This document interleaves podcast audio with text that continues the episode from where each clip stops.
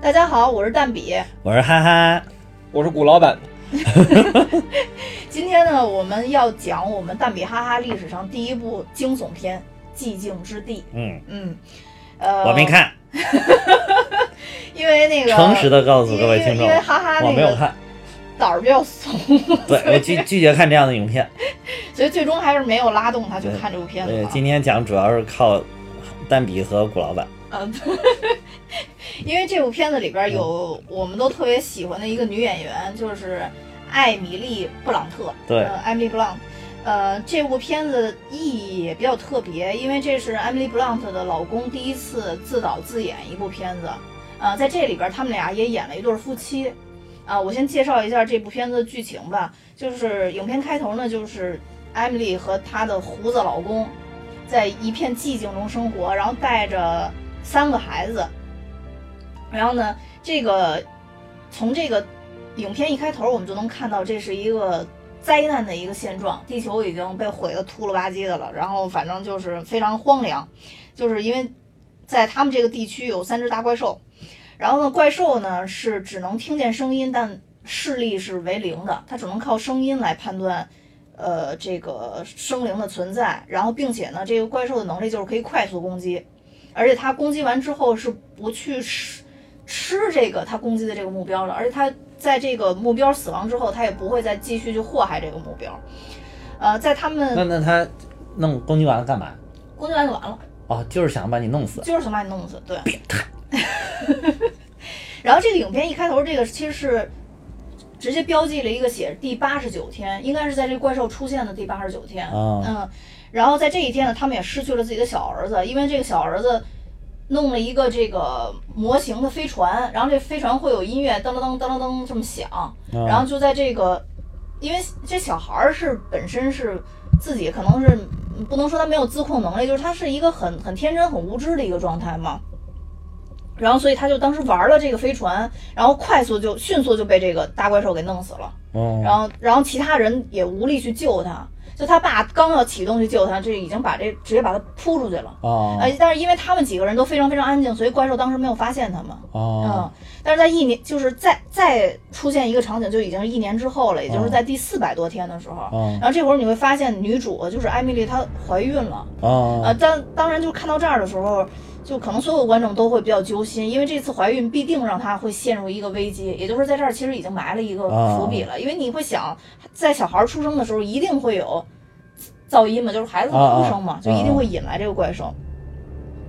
而在这个过程中呢，其实我们还能发现，就是说这个他们的大女儿是是完全失聪的，就是她是一个聋哑人。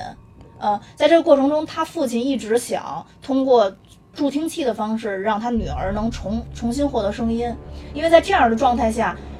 这个怪兽是通过声音来判断的嘛，嗯嗯判断这个生灵的存在。他女儿完全听不见声音的情况下，其实是很危险的。嗯嗯。但是他爸给他发明这个助听器，其实阴阴错阳差的，最后成为了击败怪兽的一个东西。因为他助听器打他以后，其实是有音频的嘛，啊是有波段的。然后这个怪兽也是通过放大缩小这个这个音频这个就是声波的这个波段，然后来判断生灵的存在嘛。所以在这个时候，它这个波段其实播到了同一波段以后，会削弱这个怪兽的能量。嗯哦，然后在削弱能量之后，人其实是可以攻击它了。哦，那呃，怪兽有形状吗？还是有隐形状，的呀？嗯有形状，有形形状，哦就是其实很像异形，哦呃，也是脸部可以打开的那种状态啊。当然，这也是网友特别诟病这个片子的一点， 就说因为因为都异形拍了这么多年了，你就出来的怪兽还跟异形基本长得特别像嘛，嗯啊，就特别诟病他们这个这个外形。当然，在影片的结尾，这个胡子爸爸其实是牺牲自己，最后就死了，为保护这两个孩子死了。嗯，但是因为这个就是失聪的胖闺女和艾米丽是特别坚强的，而且发现了这个音频的这个攻击怪兽这个方式，嗯然后最后呢，相当于她是暗示了她最后是战胜了怪兽。嗯，就大概这么一个故事。哦，嗯这就直接剧透了是吗？已经对，我那绝对那都绝都对剧剧透透啊。嗯，这部片子呢，其实呃有亮点也有槽点，就是先说一下这部片子现在其实它的那个烂番茄上的新鲜度到百分之九十六，哦哦就，是那还是对，就是非常非常高，就嗯大家都觉得这部片子是惊悚类影片近几年的一个佳作。啊嗯，呃，但是呢，这个豆瓣儿上一开始也能到八分儿，但是现在豆瓣儿已经被网友干到六点儿 多了。为什么？这个原因是在于就是对这个怪兽的诟病，啊，因为这个怪兽不是看不见东西嘛。啊然后这里边儿电影里边儿有一幕就是这个艾米丽靠这个闹钟去引导这个怪兽，啊，然后让怪兽去攻击这个闹钟，然后网友就在诟病说，既然这个怪兽都是瞎子了。你们为什么不埋一大坑，然后把这个啊 响声的东西给扔到大坑里边儿，然后把怪兽扔进去，再把炸弹扔进去？ 就是大家会有会有这些啊就槽是点。那就是说，就是炸弹这种东西还是能打得死这个怪兽的呗。呃，就是大家是这么判断的，但是我觉得我想讲一下，就是我最近看的一些资料，对于这个这个，相当于是驳斥大家认为的这个槽点吧。就第一个就是大家就说的是这个，呃，为什么不挖一大坑把这些怪兽炸死？ 这个是有有一个原因的，就是说，呃，在这个电影里边，他们说到了这个怪兽的主要技能叫狩猎，就是生物学家定义狩猎这个概念是说，第一个就是发现目标，嗯第二个是判断目标嗯，第三个是攻击目标。但是对于这个具备狩猎者特性的这种生物来讲，它判断目标这一点是非常重要的，就是它在不停的进化的过程当中，判断目标是成为它狩猎成功的一个最大的一个标准。嗯也就是在这里边儿，你很难说你扔一个闹钟到这个大坑里边儿，这个他所谓的这三只怪兽会不会真的跳到这个坑里边儿去？啊而且就是在这里边儿说了，他的这学习能力是非常惊人的，所以也就是当你第一次扔进去，如果不成功的话，你很有可能你就死了啊，啊所以就很很难去做这个事儿。就是他在这个过程中进化是非常快的，所以这是一点，就是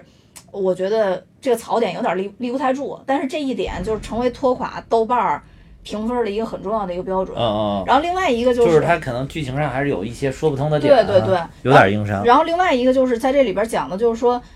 为什么他们非要生这个孩子，就是 说就是大家都讲，就说已经危机成这样了，怎么还有闲闲情逸致一定要生这个孩子？有有有有有有有有因为因为生这孩子就一定会会引来这个这个灾难嘛。啊然后而且他这个生这孩子，这孩子在哭的过程中，他们拿一个床垫儿。就他们弄了一个地洞嘛，相当于住在这个地下室里边儿，然后就用一个床垫儿就就隔音了，直接就把那个洞就拿一个床垫儿给堵住了。那就说，如果要是拿床垫儿就隔音的话，人类为什么不都逃到地下室里边儿去？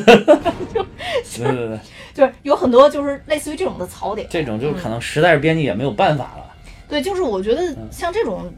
像这种片子可能很难用特别强的逻辑去推敲吧，因为他对这个怪兽的这个背景没有特别强的交代。说白了，如果要是说，如果片方想出一个明确的一个说明，可能很快就能解释这些这些东西。然后这里边还有一个槽点就是说，当时他父亲带着这个他们的大儿子。从他们所所住的这一块儿地方去河边儿去捕鱼，河边儿那块儿有一个特别大的一瀑布，嗯因为这部片子从头到尾基本上是没有台词的。啊啊那么，但是在瀑布那块儿，他爸跟他儿子说：“你不要害怕，在这儿我们是可以发出声音的，我们是可以说话的。啊啊，然后大家就质疑说：“那与其这样，你们就住在瀑布旁边不得了吗？ 为什么为什么要住在农场里？” 而且，反正在瀑潮，太潮 了，就在瀑布旁对边，对身体不好，这容易进潮气。而且你在瀑布旁边是没法实现他那个随随时都有吃的，因为他们住在那个地方其实是一个特别大的一个谷仓所在地。啊啊所以我就觉得，那那如果主要是为了获取这样粮食选择对，对啊哦你获取粮食啊，你嗯你你好多东西你都得考虑啊我，还以为是不想老拔罐儿呢。而且而且它那个河边儿离那个瀑布有一定的距离，哦它捕鱼的时候那个声音不是完全能盖住的，啊而且它在这里边儿已经。我觉得它这个其实是很好的解释了这个怪兽为什么不能被扔在炸弹里、扔在坑里边儿的炸弹所炸死。就是其实这个怪兽已经是自己有判断能力的，啊，它知道这个声音、瀑布的声音是不是它要捕猎的对象，啊！其实我觉得他是很很好说明这一点，就是他已经进化了，那要不然他就天天在瀑布旁边待着，不是完了吗？这些怪兽，啊嗯，我觉得这个其实反而不应该是是一个槽点，嗯，我这是我对我对这个片子的几个槽点上嗯的一个判断吧，但是就是生孩子这一点，我还是无法理解，不是有本能有冲动的，不是，那你这这没问题。啊那是怀上嘛，但你可以不生嘛，对不对？怀上怎么那那会儿估计就是可能人类那个社会已经这样了，也没有办法去医院再打掉它。不是，但是在这里边好像他那个年代是二零二零年，啊，对，实际上，其实我我我觉得这这些逻辑我们也不用推敲，因为可能本身编剧就没让没想让你去推敲啊，对这些对东西，对嗯对，就是说重点不在这儿，对那个他说很多城市被攻攻陷了嘛，对吧？啊那其实那国民护卫队啊、军队在干嘛，对吧？这些外啊小怪兽也不是那种满天乱飞都很多，对吧？啊，就是就就三只就，三只，啊就这个地域地方只有三只，而且看上去也不是那么彪悍，对吧？只有三只就把大家弄了都不行了。就他说他这个地区，但具体这个地区有多大，哦，没其实说不知道。哦对，所以他只是设定了这样一个情景，哦啊，就让大家去想象就好了。比如说这一年多了，这个供水供电一点儿没断，对吧？对，这就这不可能发生的事情嘛，对吧？嗯所以，所以我觉得这些逻辑我们也不用去推敲了啊。啊，对对对对，包括重点不在这儿。我对听对就是你刚才介绍这么长一道，我觉得这个片子最吸引人的地方就是它的这种设定，就是你想有好多怪兽都能。对吧？还比如说那个什么环天环太平洋里边那怪兽，嗯，哎呦那么大个儿，那那啊啊呜啊呜嗷的，对吧？然后这个这个就是它设定的就是这个就是怪兽就是能够通过声音来弄死你，这个是我觉得这是它设定特别吸引人，嗯就是没没原来好像没有过这样的设定，就是说我生活在这儿，但是我不能发声，就好像跟你玩一个什么游戏一样，谁发声谁就死了这种游戏一样的。我觉得这个吸引人而且就是那继续，咱们就就顺着你这话去说这个片子的亮点啊。嗯这个片子其实它这个设定还有一点我觉得比较好，就是它没有设定说人类灭绝了，我是孤单的，它没有设定成这样，嗯而是说大家可以通过这种最原始的烽火台的这种形式能看到对方。就是他这边点上火以后，他能看到山那边也有人点火，就不停大家有人点火，然哦后就告诉你其实还是有人类存在，因为点火的那声音很就没有声音嘛，就是风的声音嘛啊。啊然后你就能看到，哦，原来我我我并不是孤单的，还有人跟我在一起在战斗，就是这种感觉。但他并看并不能看见有其他的人，啊啊所以这部片子其实我觉得它的应该拍摄成本是很低的，啊除了这个夫妇两个人以外，然后就是这个三个孩子，然后就是这这中间中间其实出现了有一幕就是被捕杀的一个老人、嗯啊，也就是这几个演员，没有其他演员了。对，嗯好像成本是一千多万美金吧？一天到晚没见。对，对就成本很非常低成本对，哇塞，那我看现在中国的票房已经五千多万了，这基本上就是成本已经收回来了，对，就是 它的亮点，就刚也也是你刚刚说嗯这的，肯定能赚钱啊，这无声，电影。无啊声、这个电影就你想没什么台词，嗯嗯所以就说到了这个片子最大的亮点，就是必须要提到就是我们艾米丽布朗特的演技，嗯啊，因为这里边没法用语言来表达情绪。啊嗯所以他只能从通过肢体，通过他的表情来表达，不管是说是欢乐也好，痛苦也好，恐惧也好，就是尤其这里边所说的这个恐惧也好，嗯他的展现性，他的这个肢体的表表现力是非常非常强的。这个这个女主，这个中间有一段就是我们两个看电影出来在讨论的一段，就是我们都都留下特别深的印象，就是之前刚才我不是讲到说这个男主带他儿子出去打鱼嘛，但是他儿子其实是很怕，胆儿特别小，特别怕看见这个怪兽的。嗯所以他妈就要劝服他出门儿去打鱼。那在这个劝服他的过程中，就是基本上是没有任何语言的，他就是通过自己的表演，就是说，呃，不管是我现在也好，还是我牙掉光了也好，就他牙掉光了，瞬间他就演出了一副老太太的感觉。嗯他说，不管在什么时候，你都需要保护我。他就完全是通过肢体语言告诉他儿子，然后就把他儿子逗笑了嘛。然后他儿子最最终就是跟那个大胡子爸爸出去一起去打鱼，那一段哦就是印象特别深，我们俩都印象特别深。出来不约而同的说到了这这个片段，就他在可能在十几秒之内转换了他自己从年轻到老，就是用他同一副面孔表演出来的状态，哦非常精彩那段。嗯，对，可能在在那种情况下，其实人内心相对是比较绝望的，但是要灌输给孩子一种要继续生活下去的这种理念。所以说，他通过说你要你要照顾我这种这种情绪，啊然后告诉他说你要学会很多技能，然后你要照顾好自己。那我而且就是说通过肢体语言来表达这个感情对对，这个意思，对。这个厉害。对，而片子其实我印象蛮深的一点就是，记得我们在电影院门口换票的时候，还有张海报就说，嘘不要说话。 我还当时不知道为什么不要说话，啊结果进到电影院之后，知道我那个电影院其实一开始的时候其实很很嘈杂的，对吧？啊但是那场电影好像没有没有什么声音 啊，啊。啊包括整个电影前五分钟基本上是没有声音的我。对我看了一个影评，就是说说说他去看的这个电影院里边的人，就好像大家都不愿意发出一点声音，生怕一发声，电影里面那角色就死了， 所以就是观影人都不愿意发声，对，就说嗯连吃爆米花的都不吃了。我真的真的，我当时拿个原味鸡在吃，我都不好意 思吃，因为真的周围没有一点点声音。哇，那就说明这个电影相当成功，就是把嗯大家的这个情绪带到这个片子里面去了。对，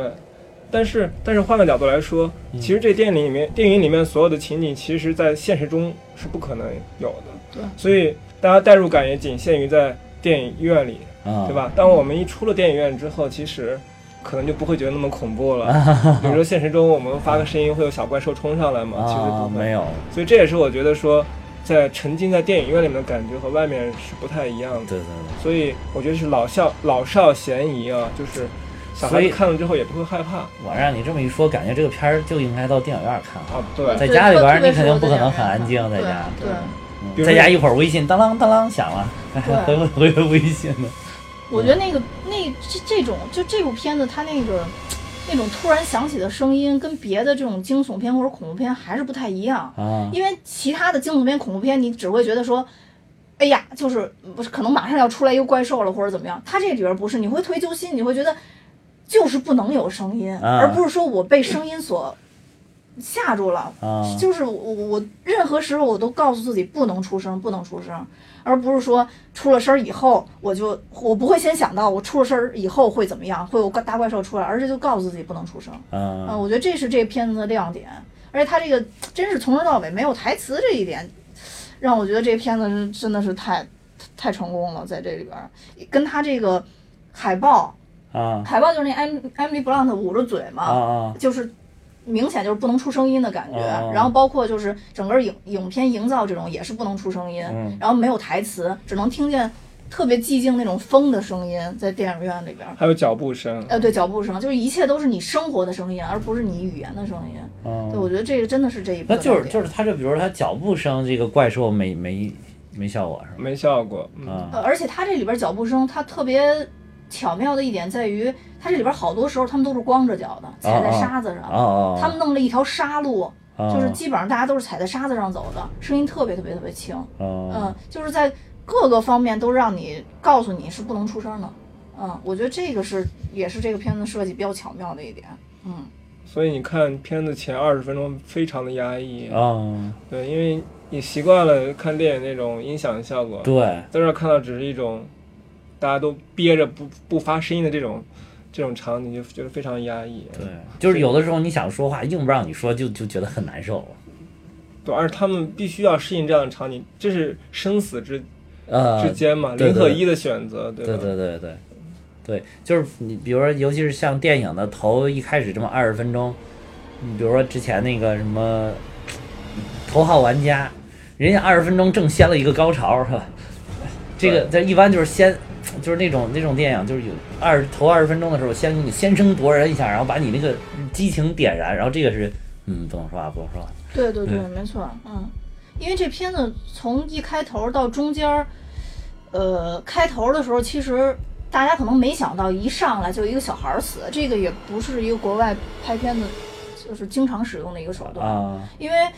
就是在好莱坞，它有一些默认的一些规则吧，可能就比就如是说他像一小孩儿开始死就是两个孩子是吗？死了一个，后来又生了一个，他有三个孩子，他三个孩子，哦，那相当于就是大儿子是一开场，他爸抱着，因为他大儿子生病了，哦，当时，然后呃，大女儿是这个聋哑，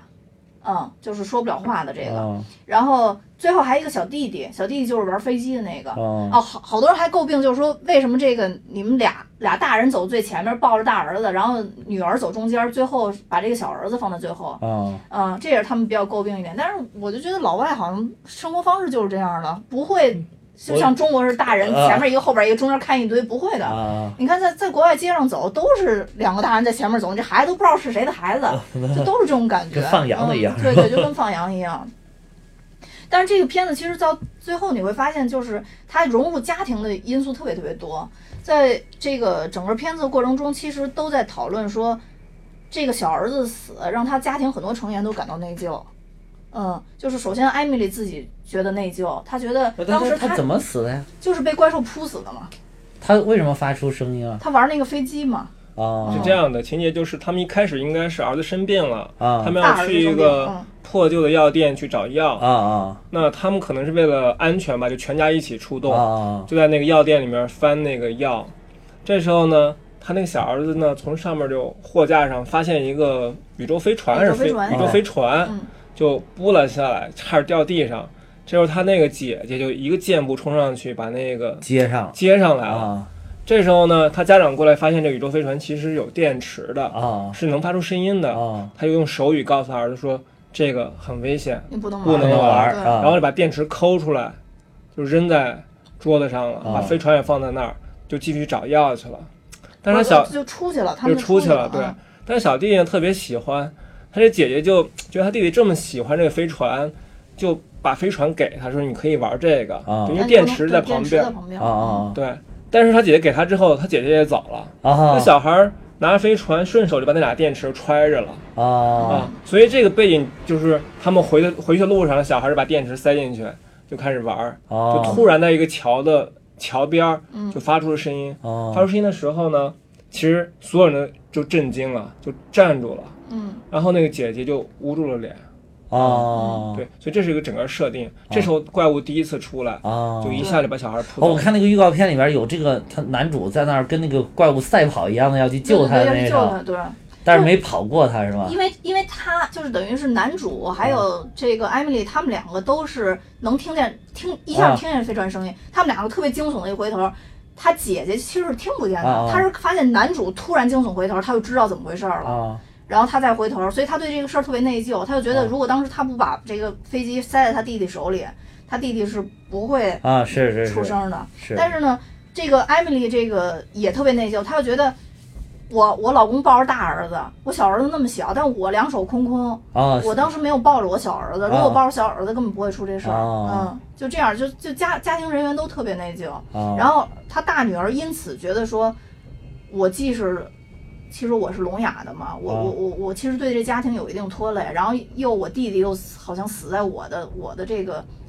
呃过失吧，过过失吧，对，嗯然后所以他就一直认为说他爸不爱他，而且他特别明确的表达了，就说因为中间有一段是他们两个跟他爸走失了，啊他爸过去找他，但是呢这会儿还没找到，他女他儿子就跟他姐姐说说那个他一定会过来救我们的，但他姐姐就说他一定会过来救你的，嗯啊但不一定会救我，啊啊！就是他觉得他爸不够爱他，啊所以这里边当然也不不能免俗。就最后最后他爸救这两个孩子的时候，就是等于怪兽已经发现这两个孩子了，扑到他们那个车上去了，啊啊扑到这个车上去了，扑到这车上之后呢，他爸为了吸引这怪兽的注意力，他一定要出声了嘛，啊啊所以他最后在出生的时候就告诉他女儿“我爱你”，啊然后就是这个时候怪兽就发现他他爸了嘛，然后一下把他爸给扑死了。啊啊！所以他女儿在这个时候可能就是更坚定的相信说，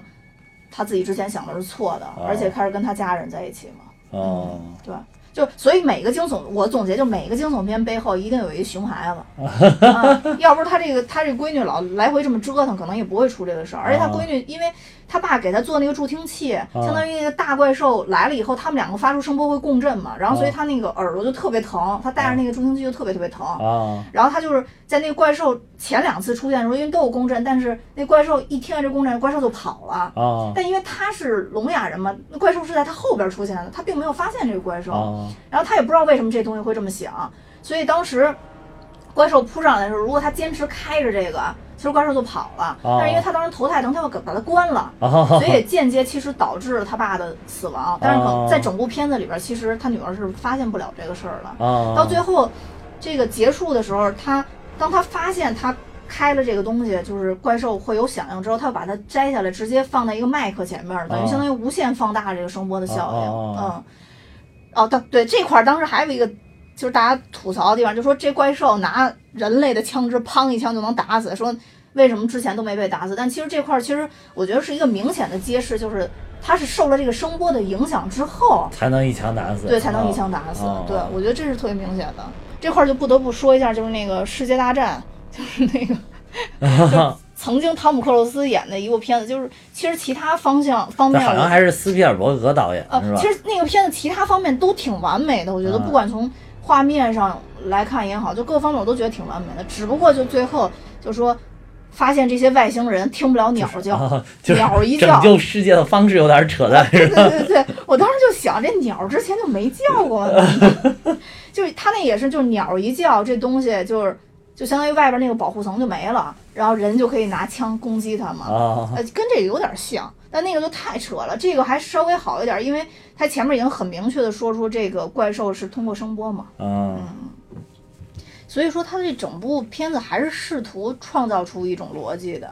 嗯，嗯，但是我还是坚持说，这个片子这个不管是从剧情来就是来看也好，还是从它外部创造环境来看也好，都不是最大的亮点。最大的亮点还是这个演员们的演技吧。不光不光是，其实不光是 Emily Blunt，还有就是她老公在这里边儿也演得很好，因为她老公以前是一个喜剧演员，但是在这里边儿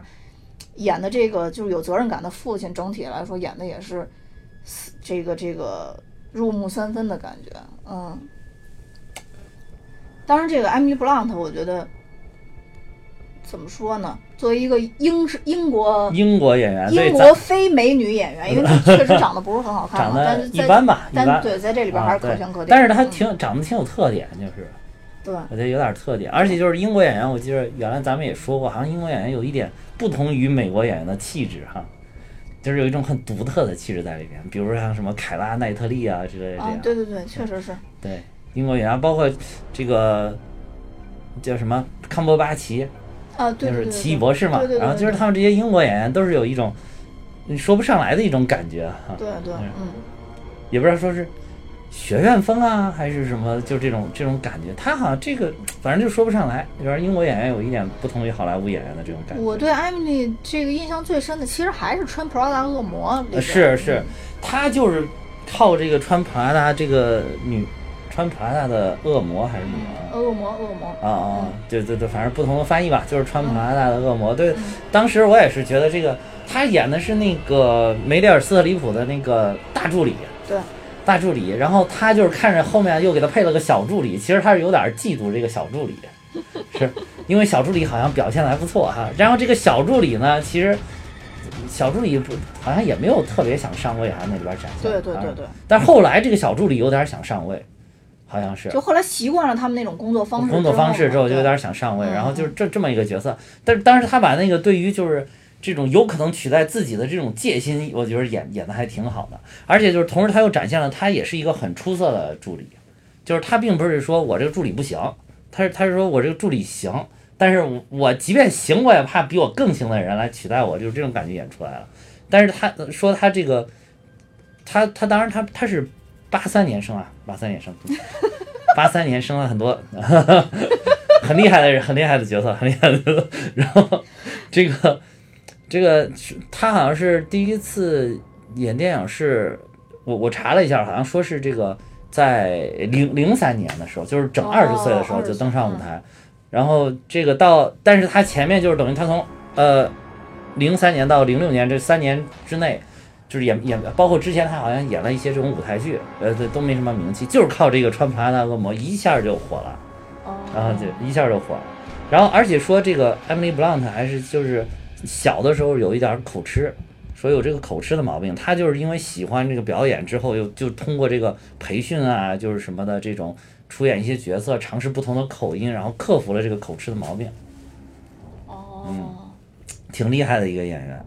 他应该呃，这个然后 Emily 还还 Blunt 得过金金球奖奖，嘛还得过对得过对一次对金球哎，奖。嗯他金球奖是哪一部啊？金球奖是是一个女女配角，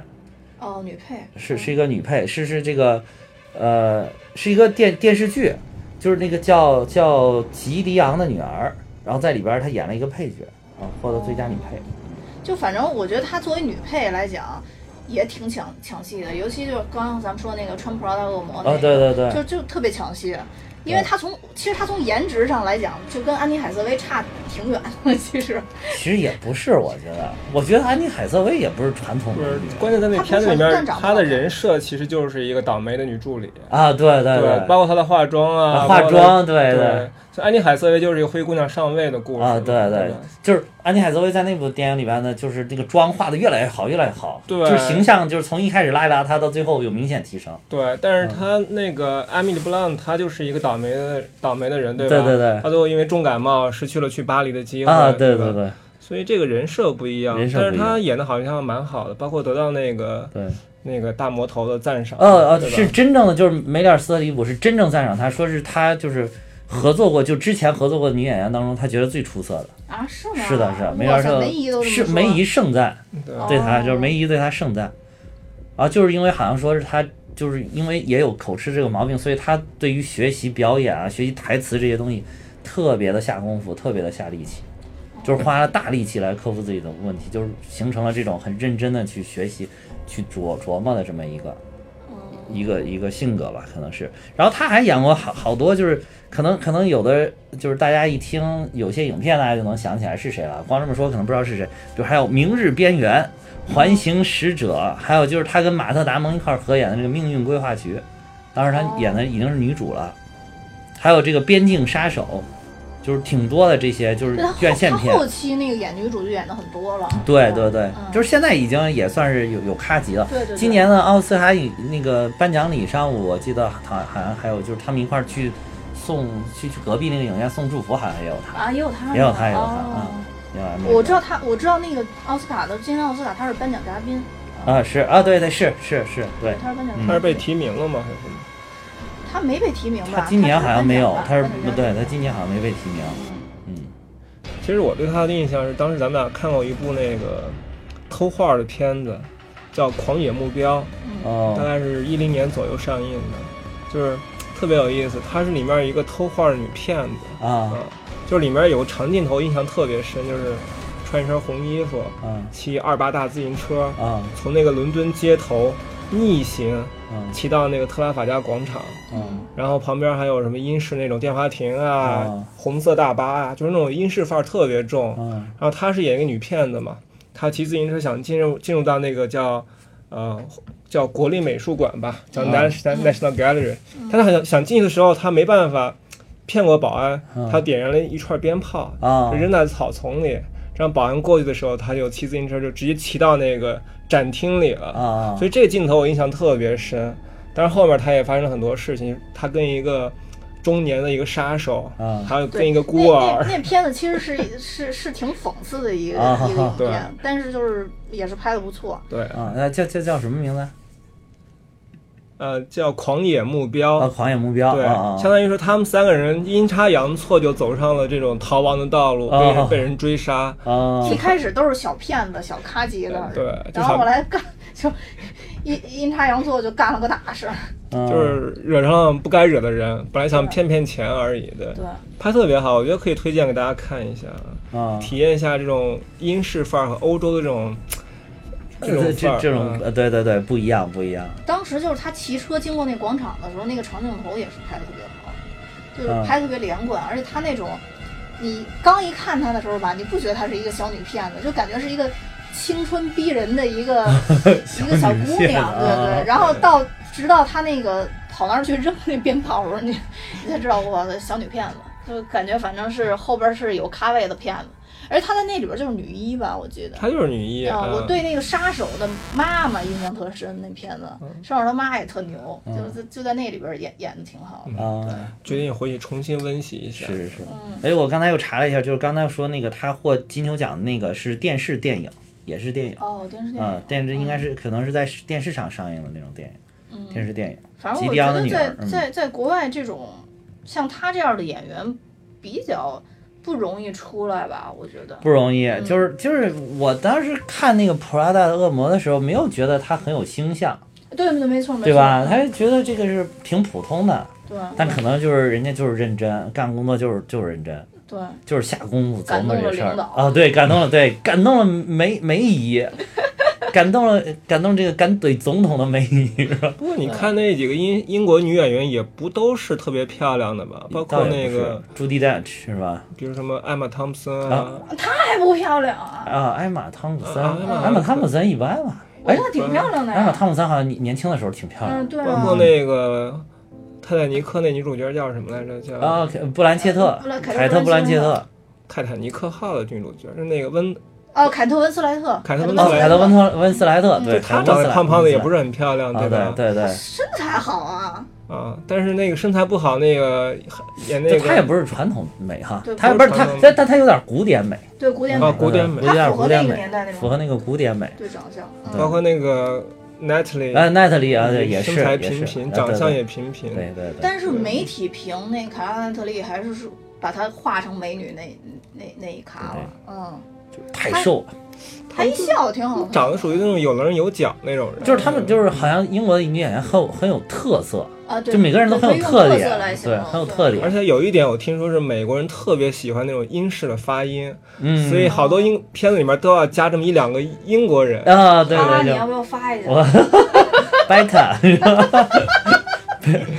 这这啊什么 Britain actor is better than a American actor 是吧？是不是很英式？ 是不是？这两天正在琢磨英式我英以语为。我身处伦敦是这样的。对，像他这种靠演配角儿一一一下成名的就，就本身就很难，再加上那个时候安妮海瑟薇应该正风头正劲的时候，呃是是是是嗯她能从那里边脱颖而出，还有梅姨，对，还有梅姨。嗯，就就很不容易。但是说实在的，那部戏里边真的被这两个人压过去了，我觉得我觉是得安妮海瑟薇还好吧，那部戏，还好，我觉得安妮哎女主呀。对她是女主，是女对主啊就是我觉得从演技上来讲，梅姨确实碾压，我你真呃，对，梅姨真的那气场太太强气了，了，我太的强天了，！没法弄。嗯真的是气场太强，梅姨简直演谁像谁，我服了，真的服了，梅姨真是服了。我怪不得奥斯卡永远得给他留一个奖哦呢。，对对对，怪不得在在奥斯卡舞台上想怼谁怼谁。对，就是 啊，嗯特朗普刚上台的时候，逮着特朗普猛怼了一 顿。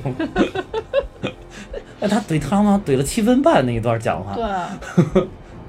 然后这里边其实，呃，演那个《穿 Prada 恶魔》里边，嗯艾米丽其实除了收获了自己这个，就是说你刚说梅姨的这夸奖，啊其实她是还收获了就安妮海瑟薇这个朋友。啊，对对，嗯他们是好朋友。对，嗯因为她老公就是安妮海瑟薇给介绍的。哦啊， 是这样对。对，所以间啊接还收获了她老公。哦嗯对，所以这所以说这个这个，那你看吧，穿跟普这拉两个恶魔大咖就是不一样。啊对对对对人伴贤良品格高， 鸟随鸾凤飞腾远，是吧？确实是这样的。这部嗯片子让他就是收获了很多嘛，嗯我觉得，嗯，对。然后艾米丽的这个这个老公，其实他拍这部片子、嗯一开始好像没想让他当导演来着，是艾米丽她劝她老公去争取这样一个机会，然后而且拍出来以后，就像你刚说的，其实票房也很好。然后现在等于把这个这个《寂静之地二》已经提上日程了，现在暂定是二零二零年二就会上映。这还有二呢，对，嗯，哦，但具体二是会怎么演，其实现在很难说，因为这么一看的话，怪兽都死了，再来一波新怪兽，就不不不知道他是他不让睁眼对，一睁眼就就死了， 只能摸着。呃天黑怎么样？我这个设定怎么样？ 对，天黑请闭眼。这你这什么鬼设 定？你最好也别去看这惊悚片。还有一个就是原来我跟香港的朋友一块儿学的一个黑叫叫黑魔法游戏，嗯我估计要要要有香港的听众应该知道这叫 Black Magic，然后它就是其中有一个这整个 Black Magic 的游戏都非常的无聊，就是你要知道它的规则之后非常无聊，但是猜规则才是乐趣。就比如说咱们三个，我 biang biang biang 问谁死了，嗯，对什么玩意儿？对你先说话你就死了。哦，但是比如说比如说咱仨知道，有一个再来一个不知道的，然后能玩死他，就 biang biang biang，咱们想让谁死就谁能死，抢着说话就能死。真的玩儿，我当时就被香港一堆香港的朋友溜的，简直就就已经不行了，就是完全搞不明白是为什么。就是这一系列游戏都是这样的，就是这个就很像这个，就很像这个，就是谁谁先说话谁死呃，不过我觉得惊悚片的设嗯定完全看这个编剧跟导演想怎么弄。啊，对对，确实是，这当然这个刚才咱们也说了，这就是这部片子的亮点。嗯嗯，而这片子其实还有一个亮点，我觉得就是他姐姐跟他弟弟的世界的一个对比，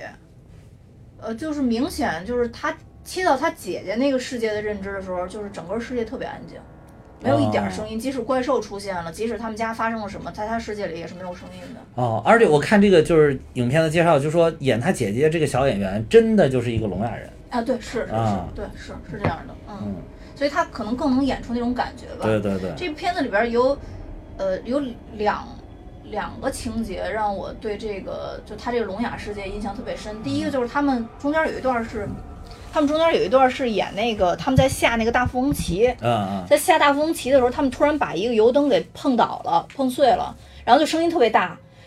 他弟弟跟他的反应完全是不一样的，他弟弟第一反应就是特别惊悚、特别害怕，嗯啊但他因为听不见这个声音有多大，啊他第一反应就是特别错愕，因为他知道他把这东西打翻了，但是啊这打翻了以后会对这个东西有多大的影响，他其实是没有反馈的理解。不到，对他也是第二反应才知道，哦，我该害怕，嗯，呃，就是我干了一件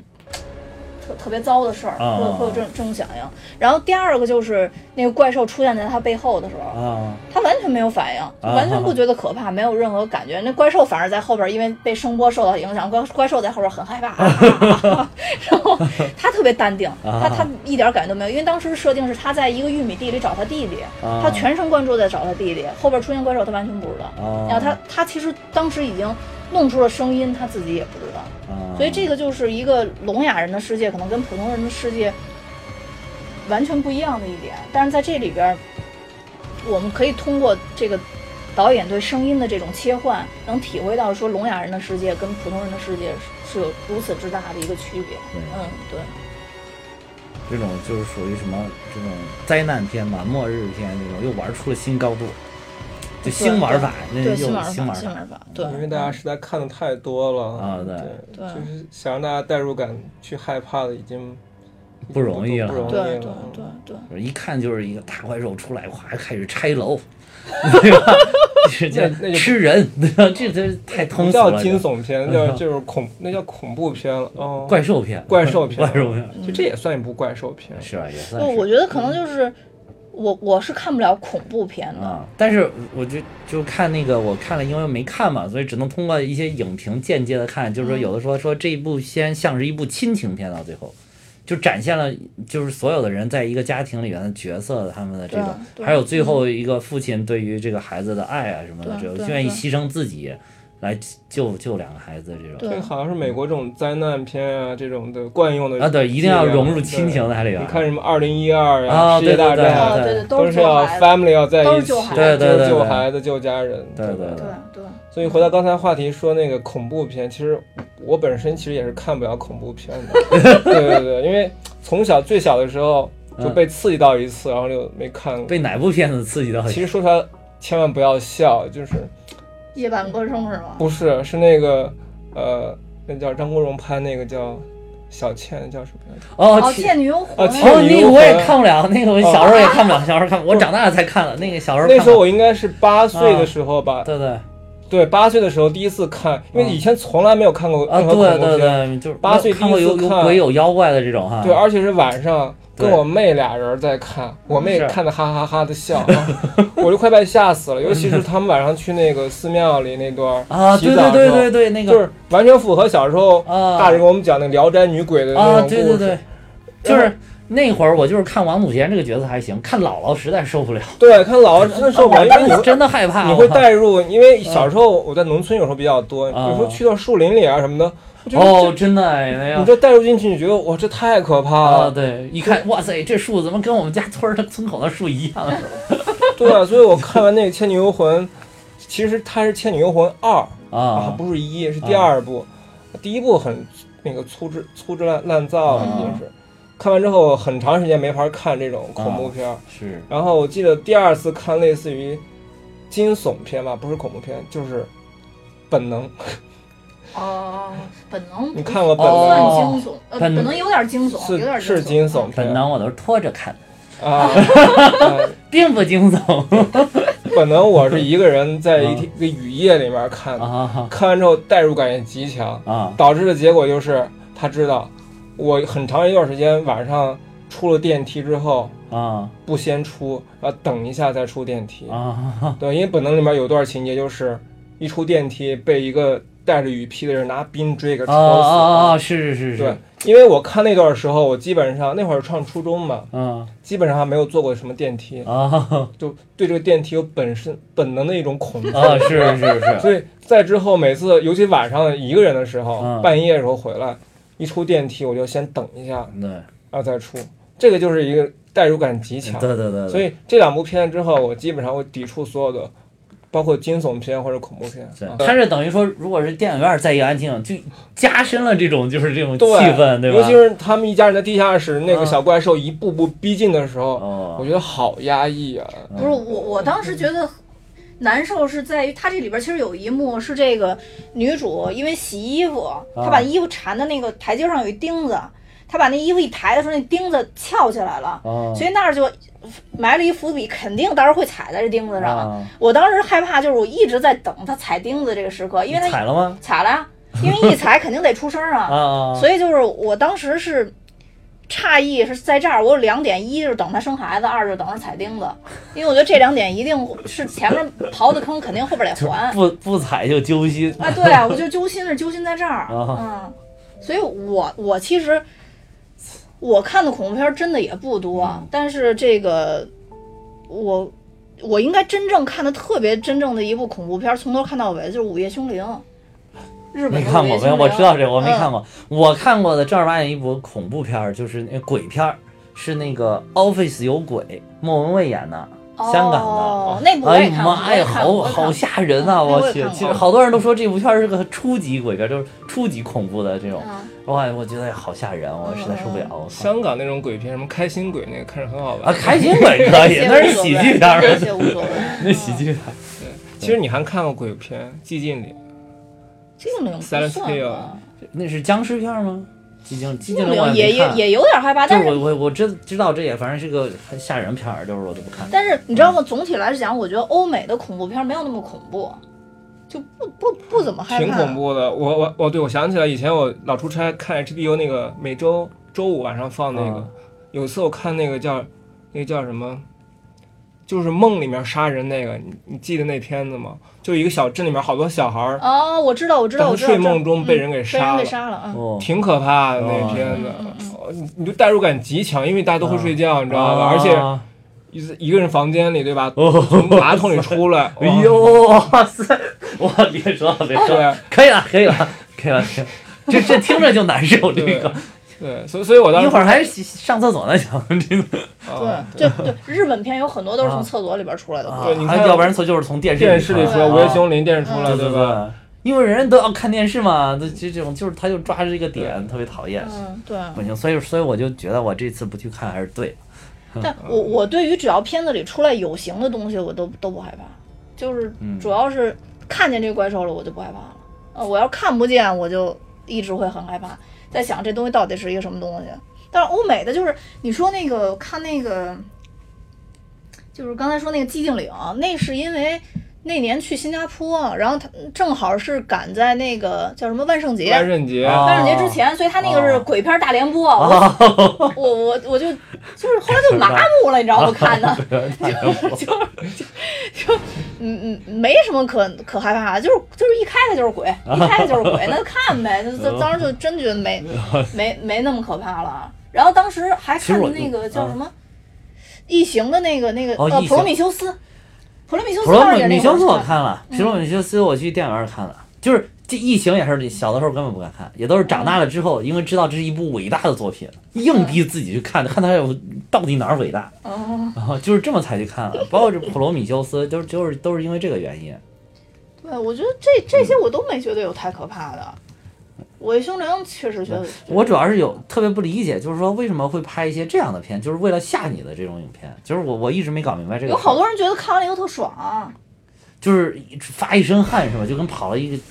一千米一样的那种感觉。对，而且就是这嗯种片子特别是、特别怎么着，特别锻炼人。就比如像我吧，我只嗯要是一个人待着时候，你就要锻炼一下吗？不是我就这辈子看鬼片全想起来了。 就是 要是跟别人待着，人问我看过什么鬼片，什么都想不 起来。对对，我我小的时候一个人在家，我就把所有的房间的灯全部都打开对啊，是啊啊，。就是就是现在真的是长大了，皮糙肉厚了，心灵心灵强大了一些。 你年轻的时候真不行，你哎家里有美队盾，还有美猴王的棒子，那会儿你拿哪着儿？有啊？小的时候哪儿有？没有，小的时候没有。反正总嗯之，我是喜欢看这种，呃，惊悚加一些推理的这种啊片子啊啊嗯我觉得这个比较就是不是硬吓你的，就是里边有一些对对对道理在里边啊。对对对而且你说像，比如像类似于，呃，叫什么金币岛这种算算、啊，算金算币岛惊应该悚，其不实是也其实也有一点儿，但是它那里边就有推理的部对分。金嗯金币岛应该不算吧？我觉得那个就嗯就挺好看的。然后还有一个就是，我给大家推荐几个，算是有一点儿恐怖，啊但是是属于恐怖悬疑类的啊啊嗯片子，就是，呃，这个这个、重案六组吗？不是， 就比如说《小岛一小岛惊魂》嗯、啊这是那个。呃讲一个就是鬼同样看见人也会很害怕的一个片子，就是它主要讲的就是说人跟鬼是存在于不同的两个维度，但是就是你不要认为你看见鬼你就多害怕，你就吓破胆。啊但其实鬼看见人同样也会觉得害怕，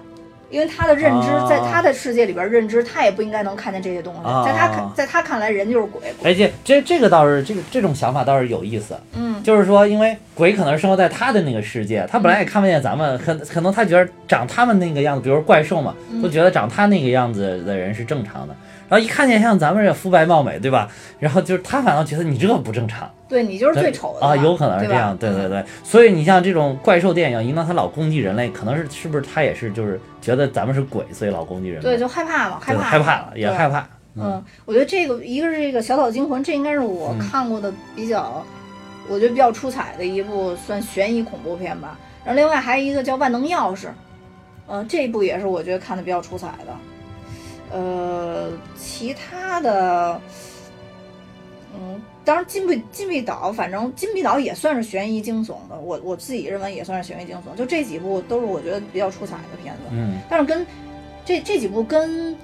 呃咱们今天说的这一部还不太不太一样，因为这个还是今天说这一部还是有实体怪兽存在的吧？啊、我觉得呃可能跟我刚才说那几部都不太而且我得觉得今天这个就是你听听你讲的这个，就是它融入了亲情的东西在里边，我觉得就会好一些，能够对，所缓以解一些这对，个。所以我我就跟你说嘛，不要不去看嘛，还是应该所以去就是看家人的。叫你去看温暖才是最重以要后的，叫你去看，你就应该如实去看。就是家人的温暖、家庭、家人的爱，才能化解一切恐怖和惊悚。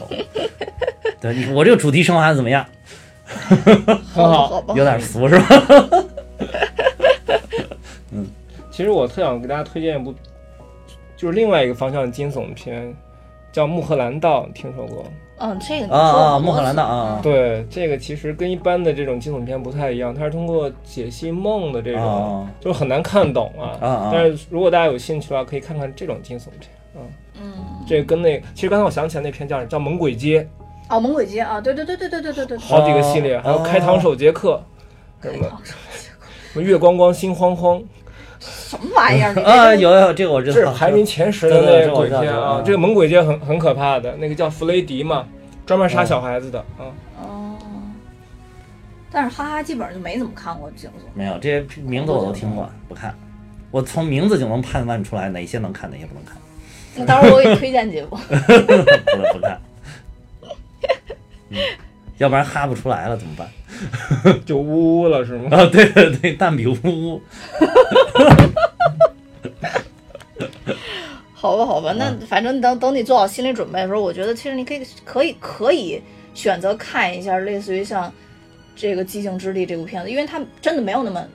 你想象那么惊悚，嗯嗯而且后边儿等怪兽出来了之后，因为它怪兽很早就出现了，大概开场三四分钟就出现了，嗯，就没有那么可怕，就有形的怪兽真的没有那么可怕了，嗯，而且这个亲情戏还融在中之间。就刚才我说那个艾米丽之所以推荐她老公一定要去导这部片子，也是因为啊她看到了亲情这一方面，她觉得很感人，对很对感对，动。就是亲情很感人。其实前一段那个什么湮灭，我看着就有点吓人，哪个东西？湮灭就是院线哦，上湮灭，映哦，湮灭，哦，那谁那个我演就的呀看着有点有点吓人啊。嗯，但大女主还是挺不错的。对那对，个而且嗯他就是毕竟是有披着科幻的外衣嘛，所以我我作为一个科 科学工作者，对吧？就是 就是愿意去了解一些这个科学方面的事情，所以说才才忍着去看。好吧，好吧其。实看到中间有有些部分想走的，你知道吗？呃，其实这个《寂静之地》，我觉得现在正好是在档上嘛。嗯除了因为它现在等于相当于跟那个《复联三》处于一个正面竞争的阶段，所以它票房不太行。对，所以我觉得它票房可能嗯目前就同比期较上难映嗯的这个票房基本上都被《复联三》吸走了。对，但是它还是能收回成本，然后而且嗯，对，口挣碑钱现在肯还定没问题对啊。口碑现在还不错，就是仅在中国就能把把成本收回来了对啊，对拍摄成本就收回来对了。对嗯，就这个也是挺不容易的。而且就是如果大家还是挺喜欢跟跟我一样挺喜欢这个 Emily Blunt，还是过去支持一下。嗯嗯嗯嗯感觉这是他们全家撑起来的一个影片。对对对， 行吧，那今天嗯说的也挺多的了，然后大家有兴趣就去支持一下这部影片吧。嗯，嗯，那今天就到这儿，拜拜。再见。再见。